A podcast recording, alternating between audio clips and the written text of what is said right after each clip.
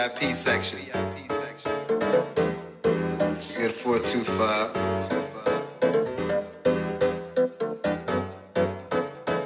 Downtown Indianapolis, having a good time with the ladies, with the boys.